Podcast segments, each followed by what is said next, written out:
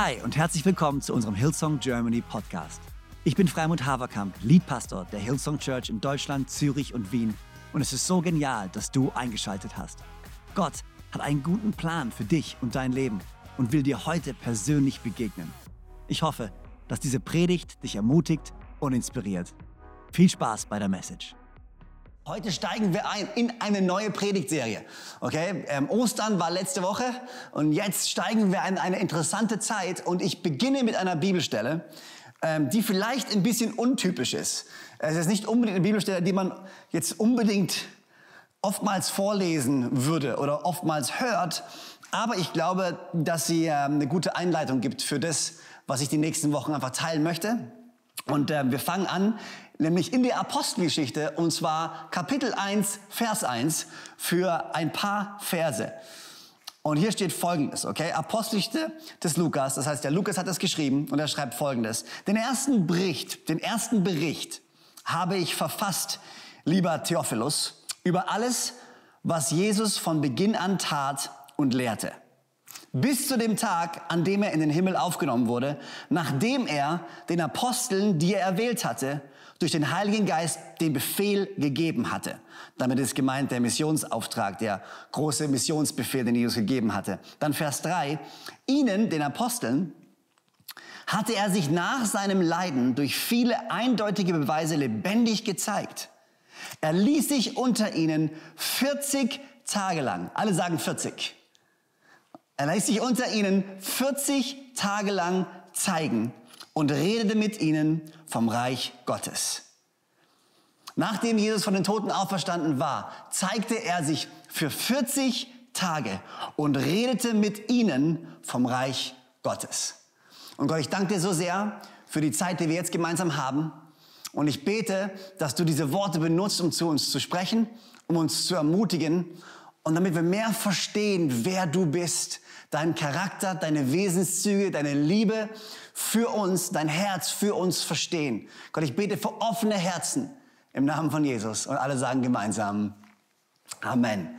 Ich finde es interessant, und oftmals wird darüber gar nicht so viel gesprochen. Wir reden über Ostern, natürlich. Wir reden über Karfreitag. Und der große, das große Event, Jesus Christus starb am Kreuz für uns, ist allen bewusst, ist allen bekannt und ist so ein wichtiges Event. Wir reden über Ostersonntag. Das ist die Auferstehung. Dort feiern wir das Fundament von unserem christlichen Glauben. Wäre die Auferstehung nicht passiert, hätten wir kein Fundament, hätten wir kein Glauben, wären wir nicht siegreich durch Jesus Christus.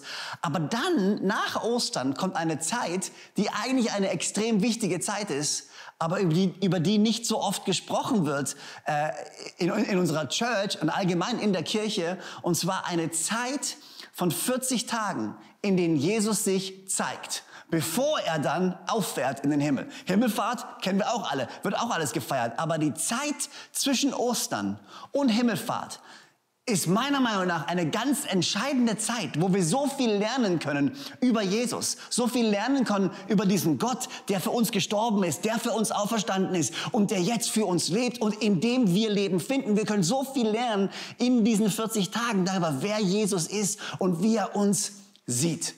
Und äh, die nächsten Wochen wollen wir uns einfach mal ein bisschen genauer anschauen. Ich meine, Allein die Zahl 40. Wenn du ein bisschen dich in der Bibel auskennst oder wenn du ein bisschen mal schon Bibel gelesen hast, die Zahl 40, die passiert oftmals in der Bibel oder kommt oft vor in der Bibel. Du hast 40 Jahre, wo Israel durch die Wüste wandert, bevor sie ins verheißene äh, Land kommen. Du hast äh, 40 Tage, die Mose verbringt auf dem Berg Sinai und Zeit mit Gott verbringt. Du hast 40 Tage, die Jesus versucht wird in der Wüste und jetzt wieder 40 Tage, in denen Jesus Menschen erscheint, bevor er zum Himmel auffährt. Und ich, wenn man allein diese vier Beispiele sich anschaut, das sind Zeiten der Herausforderung gewesen für Leute, Zeiten der Ungewissheit. Diese 40 Tage stehen für Herausforderungen, stehen für Ungewissheit. Israel äh, durch die Wüste gewandert, Jesus in der Wüste versucht. Diese 40 Tage von den Jüngern, eine Zeit von Zweifel, eine Zeit von, ist Jesus auferstanden, ist er nicht auferstanden? Äh, aber gleichzeitig auch eine Zeit, eine Zeit der Begegnung. Mose, 40 Tage auf dem Berg Sinai. Er begegnet Gott. Jesus, 40 Tage lang, eine Zeit der Ungewissheit. Aber in dieser Ungewissheit begegnet Gott uns Menschen.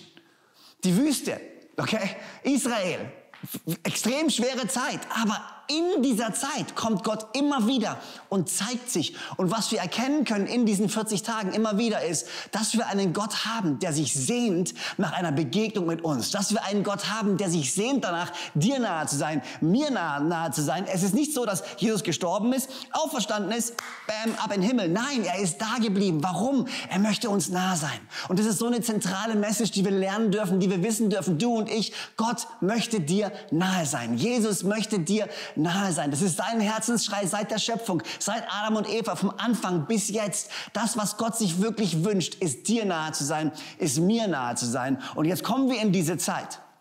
Und Jesus zeigt sich uns. Und Jesus zeigt sich diesen Jüngern und er zeigt sich den, seinen Nachfolgern 40 Tage lang.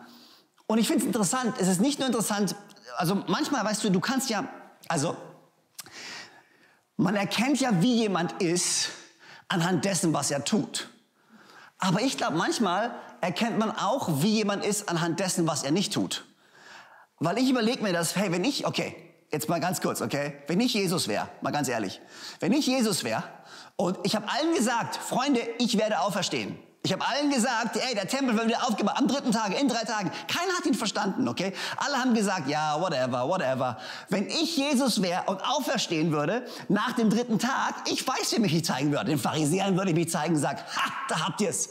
Äh, all den Leuten, die gegen mich gesprochen haben, ich hätte den allen eins ausgewischt und gesagt, ja, keiner hat euch geglaubt, aber hier, schaut mich an, ich bin auferstanden und jetzt habt, das habt ihr davon. Ihr seid verloren, ihr habt nicht geglaubt. Das würden wir Menschen machen, aber Jesus macht es nicht.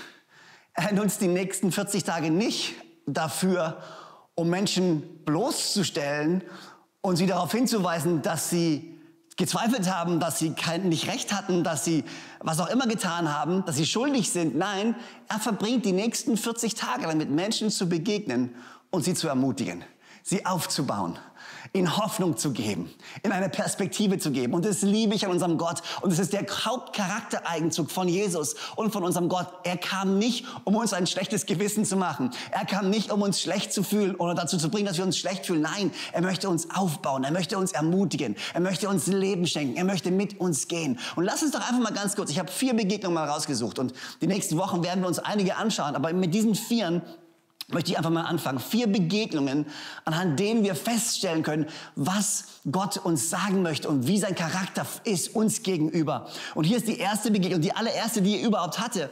Und wir lesen sie im Johannesbrief ähm, im Kapitel 20 ab Vers 11. Und es ist, wo er Maria begegnet, äh, am Grab. Und hier steht folgendes, Maria aber stand draußen vor dem Grab und weinte. Als sie nun weinte, bückte sie sich ins Grab und sie sah zwei Engel in weißen Kleidern dasitzen. Einen am Kopfende und den anderen am Fußende, wo der Leichnam Jesu gelegen hatte. Und diese sagten zu ihr, hey Frau, warum weinst du? Und sie antwortete ihnen, sie sagte, sie haben meinen Herrn weggenommen und ich weiß nicht, wo sie ihn hingelegt haben. Und als sie das sagte, wandte sie sich zurück und sah Jesus dastehen, wusste aber nicht, dass es Jesus war. Und Jesus sprach zu ihr und sagte, Frau, warum weinst du? Wen suchst du? Und sie sagte, sie dachte, es sei der Gärtner. Und sagte zu ihm, immer wie witzig ist das, aber ganz ehrlich, ich meine, ich liebe die Bibel.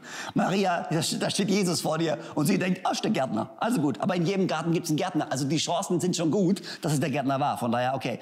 Ähm, Ne, egal. Äh, Jesus sprach zu ihr, warum weißt du, wen suchst du? Sie dachte, es sei der Gärtner und, und sagte zu ihm, hey, hast du ihn weggetragen? Dann sag mir, wo er ist, dann werde ich ihn holen.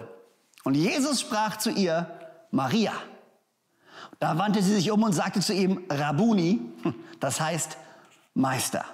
Jesus sprach zu ihr, berühre mich nicht, denn ich bin noch nicht aufgefahren zu meinem Vater. Geh aber hin zu meinen Brüdern und sage ihnen, ich fahre auf zu meinem Vater und zu eurem Vater, zu meinem Gott und zu eurem Gott. Und Maria Magdalena kam und berichtete den Jüngern, dass sie den Herrn gesehen hatte und dass er und was er zu ihr gesagt hatte. Ich liebe diese erste Begegnung. Ich liebe die Tatsache, dass die erste Person, der Jesus begegnet, ist eine Frau. Die erste Person, von der Jesus sagt, geh und erzähl allen, dass du mich gesehen hast, war eine Frau. Wenn ich Jesus wäre und die erste Person, der ich begegnen möchte, dann möchte ich doch, dass es eine Person ist, die glaubwürdig ist, der, der Leute zuhören. Eine Person, die eine Stimme hat. Eine Person, die eine Plattform hat, die allen erzählen kann, hey, Jesus ist auferstanden und alle sagen, hey, wenn er es sagt, dann, dann glauben wir das. Nein, aber das Wort einer Frau zu der damaligen Zeit, Rein kulturell, das Wort einer Frau hatte nicht den gleichen Stand wie das Wort eines Mannes. Okay? Und zwar nicht nur kulturell, sondern sogar vor, gerichtlich vor dem Gesetz. Wenn eine Frau aussagte und ein Mann aussagte, wurde dem, der, den Worten der Frau nicht so viel Glauben geschenkt wie den Worten eines Mannes. Und trotzdem sucht sich Jesus eine Frau aus. Und das liebe ich. Weißt du, während seiner Lebenszeit hat Jesus immer Regeln gebrochen. Er hat kulturelle Regeln gebrochen, er hat religiöse Regeln gebrochen und ich liebe, dass das Erste, was er macht, als er sich zeigt, er bricht die Regeln weiter. Weißt du was? Du dienst einem Gott, der Regeln für dich bricht. Du dienst keinem Gott, der dich dazu zwingt, Regeln einzuhalten, Gesetze einzuhalten, Religion einzuhalten. Nein, du dienst einen Gott und wir haben einen Gott, der Regeln bricht für dich, der Regeln bricht für mich, der durch kulturelle Barrieren durchbricht, sie überwindet, Mauern zerschmettert. Warum? Warum? Weil seine Liebe ist größer als Grenzen. Seine Liebe ist größer als Mauern. Seine Liebe ist größer als Kultur. Größer als alles, was uns entgegenstehen kann. Und ich liebe es. Das Erste, was Jesus macht, wenn er sich zeigt, er bricht mit einer der größten kulturellen äh, äh, Gegebenheiten, die es gab. Er zeigt sich einer Frau. Und ich liebe diese Tatsache. Jesus bricht Regeln für dich. Ich weiß nicht, wo du gerade stehst in deiner Beziehung zu Gott. Ich weiß nicht, ob du ihn kennst. Ich weiß nicht, wie es bei dir aussieht. Aber ich will dir sagen, hey, er ist bereit, alles zu überwinden und alles zu durchbrechen, um dir zu zeigen, wie sehr er dich liebt. Die zweite Person, die er sich zeigt, ist Thomas. Oder vielmehr, es ist nicht die zweite Person, aber das ist die zweite Person, auf die ich eingehen möchte. Und wir lesen es in Johannes 20, Vers 24 bis 27. Und hier steht folgendes, Thomas, auch Didymus genannt, einer der zwölf, war nicht dabei gewesen, als Jesus zu den Jüngern gekommen war. Und ich denke mir allein, das ist schon witzig. Ich meine ganz ehrlich, also wenn du als Jünger einen Moment nicht verpassen willst, dann doch den, wenn Jesus sich zum ersten Mal zeigt. Dass Jesus kommt und zeigt sich den Jüngern, wer hat's verpasst? Thomas. Ich meine ganz ehrlich, äh, ich, also ich, ich wäre nicht gerne der Thomas gewesen. Die anderen erzählten ihm, sagen, hey, hey, wir haben Jesus gesehen. Und Thomas sagte, na, also erst muss ich seine von den Nägeln durchbohrten Hände sehen. Ich muss meine Finger auf die durchbohrten Stellen an meiner, an meinen oder meine Hand in seine durchbohrte Seite legen. Vorher glaube ich es nicht. Acht Tage später waren die Jünger wieder beisammen. Diesmal war auch Thomas dabei. Sehr gut. Ich liebe es, wie die Bibel einfach so die kleinen Details sagt. Diesmal, Thomas, ja, er hat es geschafft. Diesmal, er hat die Memo bekommen. Wir haben ein Meeting. Ja, ich bin da. Zoom-Meeting. Er war da. Mit einem Mal kam Jesus, obwohl die Türen verschlossen waren, zu ihnen herein. Er trat in ihre Mitte und grüßte sie mit den Worten, Friede sei mit euch. Jetzt Vers 27. Dann wandte er sich Thomas zu Leg deinen Finger auf diese Stelle hier und sieh dir meine Hände an, fordert er ihn auf. Reich deine Hand her und leg sie in meine Seite und sei nicht mehr ungläubig, sondern glaube. Und ich liebe es, acht Tage später kommt Jesus nochmal. Er weiß, Thomas war beim ersten Mal nicht dabei. Er weiß, Thomas ist am Zweifeln. Und er kommt und er zeigt sich und er sagt, Friede sei mit euch. Und das Erste, was er macht, er, er wandte sich, oder er wandte sich Thomas zu und sagte, hey, ich will dir zeigen, dass, ich, dass es wirklich ich bin. Ich weiß, du hast Zweifel. Ich weiß, du bist am struggeln. Aber du darfst mit deinen Zweifeln zu mir kommen. Du darfst mit deinen Struggeln zu mir kommen. Ich liebe es. Wir haben einen Gott, der sich Zeit nimmt für deine Zweifel. Zeit nimmt für deine Fragen. Manchmal fühlen wir uns schlecht, wenn wir zweifeln. Wir fühlen uns schlecht, wenn wir Fragen haben in unserem Glauben. Wir denken, oh, wir müssen glauben, wir müssen glauben. Und Gott hilft mir zu glauben, ich will glauben. Es tut mir so leid, dass ich nicht glaube, wie ich eigentlich glauben sollte.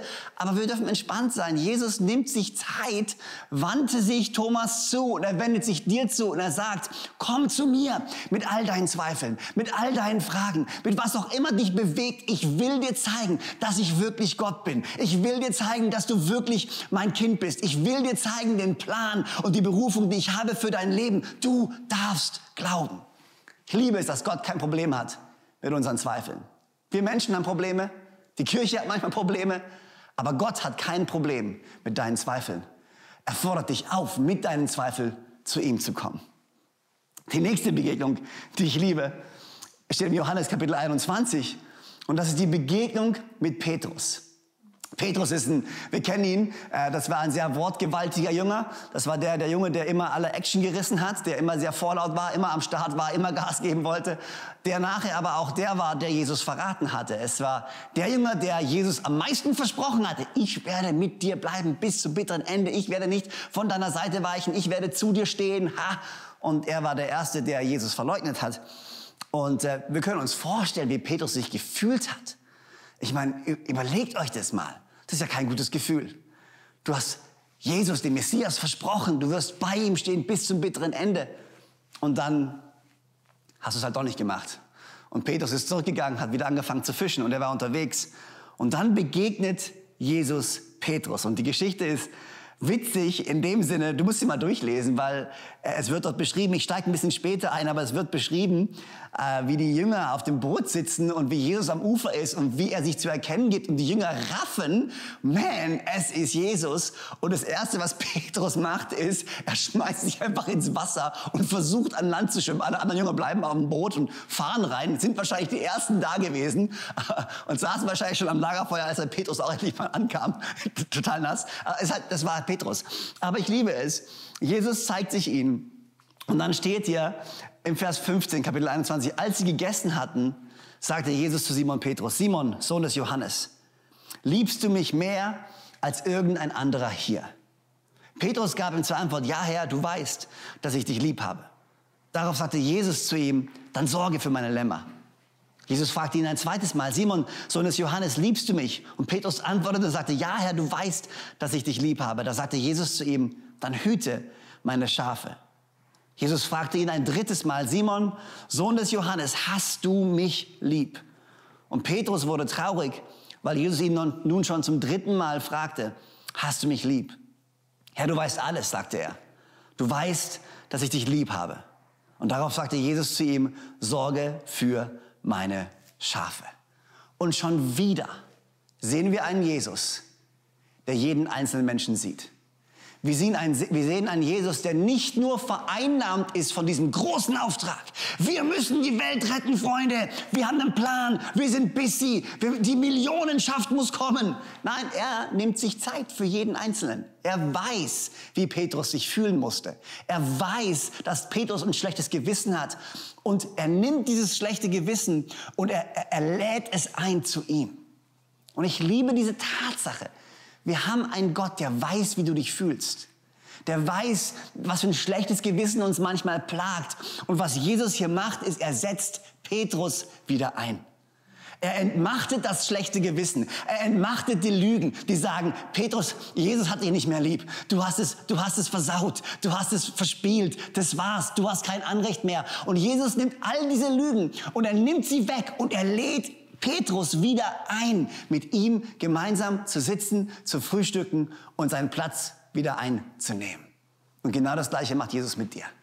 Er möchte jedes schlechte Gewissen entmachten, jedes Schuldgefühl entmachten, jede Tat, die wir vollbringen, die uns wegtreibt von Gott, möchte er entmachten und er lädt uns wieder ein, uns mit ihm hinzusetzen und er stellt uns wieder her.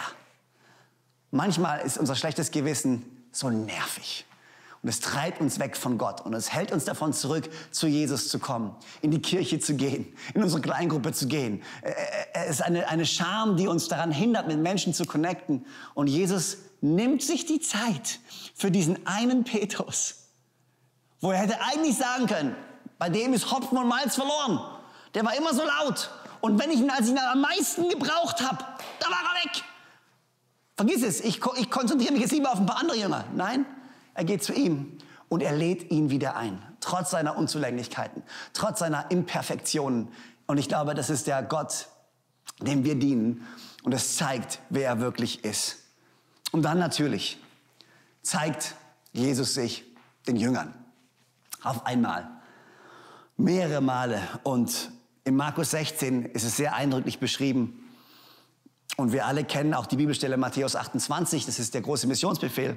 Aber in Markus 16 steht es ein bisschen anders. Und er begegnet seinen Jüngern Und er sagt ihnen, geht in die ganze Welt und verkündet der ganzen Schöpfung das Evangelium. Wer glaubt und sich taufen lässt, der wird gerettet werden. Wer aber nicht glaubt, der wird verurteilt werden. Folgende Zeichen werden die begleiten, die glauben. In meinem Namen werden sie Dämonen austreiben. Sie werden in neuen Sprachen sprechen. Wenn sie Schlangen anfassen oder ein tödliches Gift trinken, wird ihnen das nicht schaden. Kranken, denen sie die Hände auflegen, werden gesund werden. Nachdem Jesus der Herr das zu ihnen gesprochen hatte, wurde er in den Himmel aufgenommen und setzte sich an die rechte Seite Gottes. Sie aber gingen überall hin und verkündeten das Evangelium. Der Herr wirkte mit und bekräftigte das Wort durch die Zeichen, die die Verkündigung begleiteten. Und ich liebe es, der letzte Moment, den Jesus sich nimmt, bevor er geht, ist noch einmal klarzustellen, Freunde, diese Message ist zu gut, als dass wir sie für uns behalten dürften. Das Evangelium muss rausgebracht werden. Geht und erzählt allen Leuten davon, wie gut ich bin, dass ich auferstanden bin, dass ich Liebe und Hoffnung und Zukunft und Zuversicht bin, dass du Heilung finden kannst im Namen von Jesus. Geht und sagt es allen. Und nicht nur das, ihr werdet Kraft haben. Weißt du, was wir verkündigen, dieses Evangelium von Jesus Christus, das ist nicht nur eine moralische Theologie, etwas Theoretisches. Nein, es ist Leben, es ist Kraft, es passieren Zeichen und Wunder und Heilungen. Und Gott ist ein übernatürlicher Gott, der eingreifen möchte in deinem Leben. Und ich weiß nicht, wo du gerade sitzt und dir das anschaust. Vielleicht bist du in einer von unseren Locations normalerweise. Vielleicht in Wien, vielleicht in Zürich, vielleicht in Düsseldorf, München, Konstanz, wo auch immer, in Köln. Aber hey, vielleicht bist du auch woanders in Deutschland, Österreich, Schweiz verteilt. Aber da, wo du jetzt gerade bist und da, wo du jetzt gerade meine Worte hörst, Jesus ist ein übernatürlicher Gott, der übernatürlich eingreifen möchte in deinem Leben. Und es wird, wenn du ihm nur darum bittest. Jesus möchte dir begegnen, jetzt, in diesem Moment. Möchte dir nahe sein, jetzt in diesem Moment. Diese 40 Tage nach seiner Auferstehung zeigen uns, er ist ein Gott, der uns nahe sein möchte. Ein Gott, der dir nahe sein möchte. Ich liebe diesen Moment, wenn wir zurückgehen an den Anfang. Seine erste Begegnung mit Maria. Und hier ist, was er sagt. Warum weinst du? Warum sagst du, ähm, oder wen suchst du? Und Maria dachte, es sei der Gärtner, könnt ihr euch erinnern? Und Jesus sagt zu ihr, Maria. Und in dem Moment, in dem Jesus ihren Namen sagt, erkennt Maria, wer er ist. Weißt du, Gott kennt dich. Jesus kennt dich.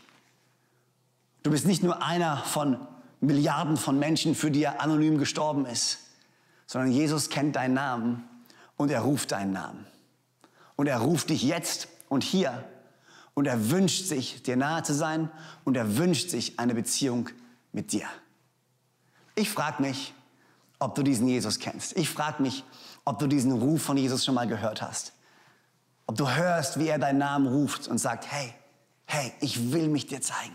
Ich will dir nahe sein. Lass mich dir helfen. Gib mir deine Sorgen. Schenk mir dein Leben und ich werde dir wahres Leben und wahre Fülle und wahre Vergebung und wahre Gnade und alles, was ich zu geben habe. Ich möchte es dir geben. Man, Jesus ist so viel größer als Religion, so viel größer als Gesetze. Wir oft, man, wir reduzieren Jesus und Gott auf, du darfst das nicht und du musst das. Aber Gott ist ein viel größerer Gott als du darfst das nicht und du musst das. Gott ist ein Gott, der dich einlädt zu einem Leben in Fülle mit ihm. Jetzt in dieser Zeit, in der wir leben. Die 40 Tage nach Ostern, nach seiner Auferstehung, möchte er sich dir genauso zeigen. Er möchte dir zeigen, wie gut er ist. Er möchte dir zeigen den Plan, den er für dein Leben hat. Und ich weiß, Schuld und Scham treiben uns manchmal weg. Vielleicht, ich, keine Ahnung, vielleicht denkst du, ah, Freimut, ich bin, ah, du, du kennst meine Geschichte nicht. Gott würde jeden nehmen, aber nicht mich. Nein, du darfst so kommen, wie du bist. Und genau das hat Jesus gezeigt. Er ging zu Petrus, er ging zu Thomas. Du darfst kommen mit deinen Zweifeln, mit deinen Fragen. Du musst nicht erst alle Antworten haben und du musst auch nicht erst dein Leben auf die Reihe bekommen, bevor du zu Jesus kommen darfst. Nein, du darfst zu ihm kommen, so wie du bist, jetzt in diesem Moment. Jesus hat gesagt, wenn du von Herzen glaubst und mit deinen Lippen bekennst, dann wirst du gerettet werden. Und was wir jetzt machen wollen, ist ein simples Gebet sprechen. Und ich will dich einladen, dieses Gebet mitzusprechen. Es ist ein einfaches Gebet, in dem du diesen Jesus kennenlernen kannst. Dieser Jesus, der sich dir zeigen möchte. Jetzt denkst du dir vielleicht, ja, aber wie? Aber ich habe ihn jetzt noch nicht gesehen. So, doch, wenn du gerade eben mir zugehört hast, dann hast du ihn gesehen. Wie? Er hat sich mir gezeigt. Ja, indem er mich in dein Wohnzimmer gebracht hat oder wo auch immer du das gerade anschaust und dir sagt, hey, hier, hier bin ich. Lass mich dir von, lass mich dir erzählen, von wer ich wirklich bin. Jetzt in diesem Moment hat Jesus sich dir gezeigt und jetzt in diesem Moment lädt er dich ein. Alles, was du tun musst, ist ihn einzuladen in dein Herz. Also wo auch immer du bist, wenn du sagst, wow, okay, ich möchte diesen Jesus kennenlernen, ich möchte ihn einladen in mein Herz, dann kannst du dieses Gebet mitsprechen. Und wenn du hier bist und du sagst, weißt du was, ich kannte Jesus mal, ich war echt gut unterwegs mit ihm, aber ich bin abgefallen vom Glauben, ich habe mich abgewandt von Gott. Wie gesagt, es gibt kein schlechtes Gewissen. Es gibt keine Schuldgefühle, die dich zurückhalten müssen. Du darfst zu ihm kommen. Du darfst zurückkommen zu ihm. Seine Arme sind weit geöffnet für dich. Er will dich annehmen. Er will dich zurücknehmen. Er, er will eine Freundschaft mit dir. Und ich bete einfach jetzt vor und dann können wir alle gemeinsam nachbeten an dem Ort, dort wo wir sind. Und dann bete ich und glaube ich, weiß ich und hoffe ich, dass dein Leben nie mehr dasselbe sein wird. Come on, können wir gemeinsam beten? Alright. Herr Jesus, danke, dass du mich liebst. Danke, dass du am Kreuz für mich gestorben bist und wieder auferstanden bist. Danke, dass du mir vergibst und mich so annimmst, wie ich bin. Komm in mein Herz, sei mein Gott, sei mein Herr und sei mein Retter. Ab heute folge ich dir nach für den Rest meines Lebens. Im Namen von Jesus. Und alle sagen gemeinsam Amen. So genial, dass du dabei warst. Ich hoffe, du gehst gestärkt und voller Glauben in deine Woche. Wenn dir dieser Podcast gefällt, dann abonniere doch diesen Kanal, um keine Message zu verpassen. Und schau auch mal auf unserer Webseite hillsong.de vorbei. Dort findest du alle Infos zu unseren Gottesdiensten und so viel mehr. Natürlich findest du uns auch auf YouTube und Instagram. Hey, hab eine gute Woche, Gottes Segen, bis bald.